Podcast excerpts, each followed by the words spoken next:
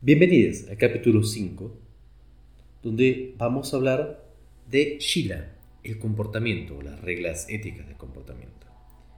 En este primer nivel del capítulo 5, quiero hablar de lo que se conoce como los votos de liberación propia o liberación personal. Para ti, moksha, en sánscrito. ¿Qué significa?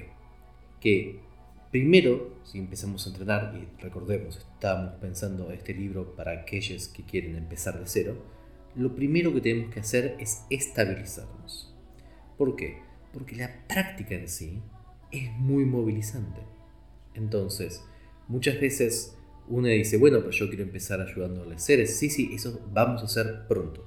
Vamos a hacer pronto. Ese es el nivel de Bodhisattva. Es súper importante. Pero lo primero a hacer, lo primero a comenzar, es la estabilización de nuestra mente. Esto nos va a dejar que cuando ayudemos a los seres, nosotros mismos no terminemos mal. Entonces, para eso hay cinco votos que se aconsejan. Ahora, quiero hacer una aclaración. Estos votos son formas de cambiar nuestro comportamiento para que sea más conductiva la práctica de meditación, manteniendo, como hicimos en el anterior, los cuatro sellos de nuestra mente y pensando que en realidad lo que estamos buscando es el nirvana, la cesación de este sufrimiento. Estos son votos, no son mandamientos.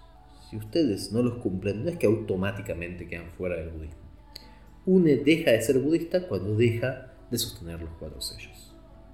Mientras lo sostenga, va a ser budista, aunque no se llame a sí mismo budista.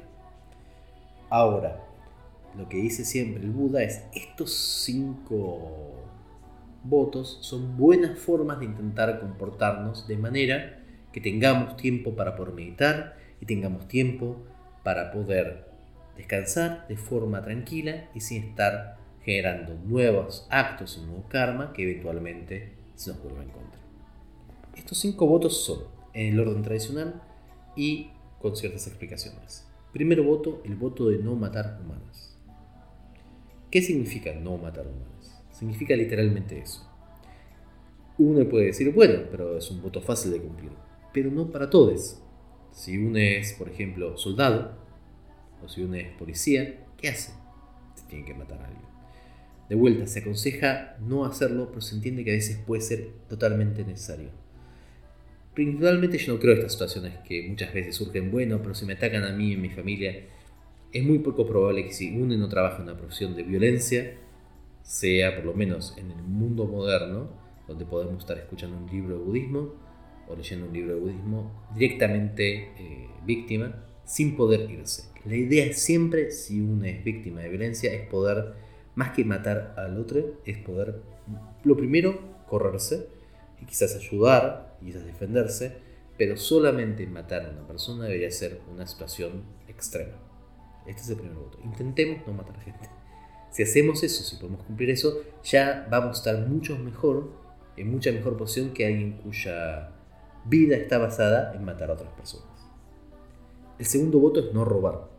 Y estos votos son bien simples, no estamos hablando por ahí de inspirarse en una obra de otra persona para estamos hablando de algo bien concreto, no robar comida, no robar eh, objetos, no robar autos, no robar nada que haga que esencialmente la gente se quede con menos y que nos persiga la ley de nuestro país. El tercer voto es no mentir. De vuelta, no estamos hablando de nada complejo o si lo quieren ver así, más eh, ontológico. No es, bueno, yo no sabía o exagero. Es literalmente decir mentiras.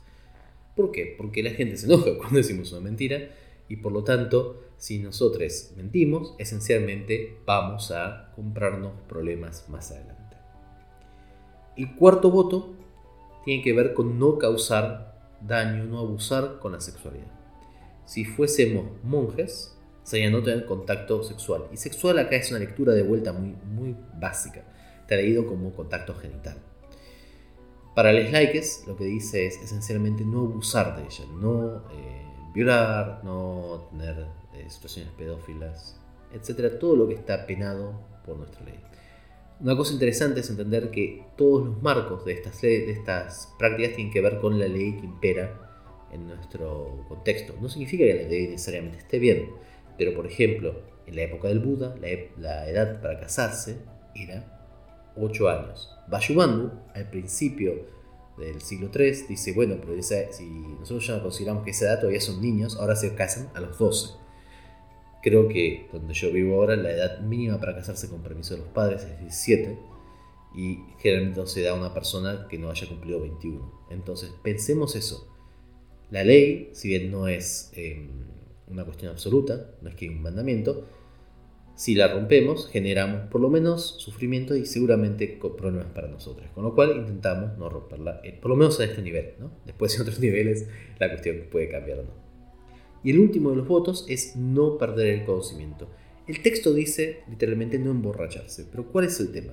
De vuelta, si uno fuera un monje, emborracharse eh, sería no tomar nada de alcohol. El problema es que muchas veces la gente se vuelve literalista con esto. Entonces yo he visto monjes que no, toman, alcohol, pero fuman marihuana hasta que quedan conscientes. Lo que el texto quiere decir, porque cuentan generalmente los textos de Pratimoksha de dónde viene, y la historia de Pratimoksha es de un monje que se emborracha y esencialmente hace un desastre, es nunca tomar tanta, tanto una sustancia que altere la conciencia, y esto puede ser tanto desde café hasta, hasta drogas, que perdamos la responsabilidad de nuestros actos como somos likes, nosotros podemos tomar algo de alcohol, nosotros podemos tomar alguna sustancia en sí, pero solo hasta que seamos responsables de nuestros actos. Mi consejo es no posibilitarlo, porque ayuda a la meditación a evitar todas estas sustancias, pero quiero decir, nadie va a dejarse budista por tomar una copa de champagne a las 12 de la noche un 25 de, 25 de, de diciembre. Ahora Sí, probablemente les cueste ser budistas si son alcohólicos o si tienen que estar todo el tiempo aspirando cocaína.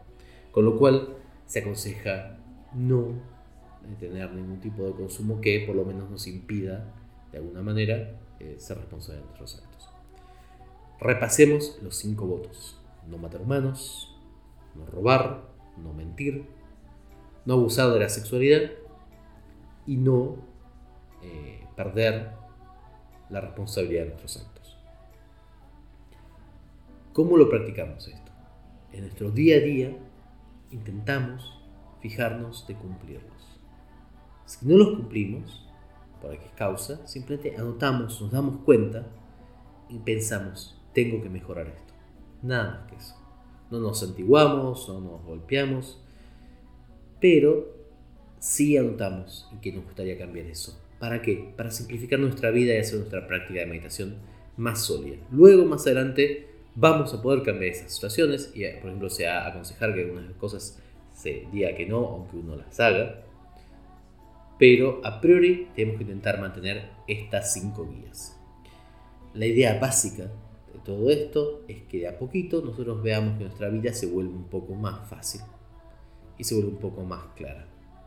Probablemente creo que, por lo menos para mí, el voto más difícil que hay que mantener es el voto de cero, no mentir. Uno se da, se da cuenta, pero eh, ¿cuántas veces uno miente? Viene nuestro jefe, dice, ¿cómo nos va con esto? Y nosotros no queremos decir mal porque sabemos que va a ser un lío. Decimos bien, bien y esperamos ver cómo resolverlo. Eso es mentir, en ese sentido. Si viene un amigo y te dice, ¿cómo me queda esto? Y él no, no quiere lastimar a su amiga pero le dice, no te queda fantástico. Y eso es mentir, si no queda fantástico. Muchas veces nosotros pensamos que mentir está bien porque es por una buena causa. Este voto nos va a hacer, por lo menos a mí, nos me va a costar mucho más que, por ejemplo, el de no matar humanas, que por lo suerte no lo he tenido que hacer nunca, o no emborracharme, yo nunca he sido muy adicto a nada. Entonces, por suerte, en ese sentido, esos son más fáciles, o no abusar de sexualidad, o no robar. Pero es probable que el de mentir sea el que más nos cueste en el día a día. Intentemos, intentemos por todos nuestros esfuerzos ser lo más honestos posibles. Con esto cerramos el capítulo 5 de Shila, comportamiento.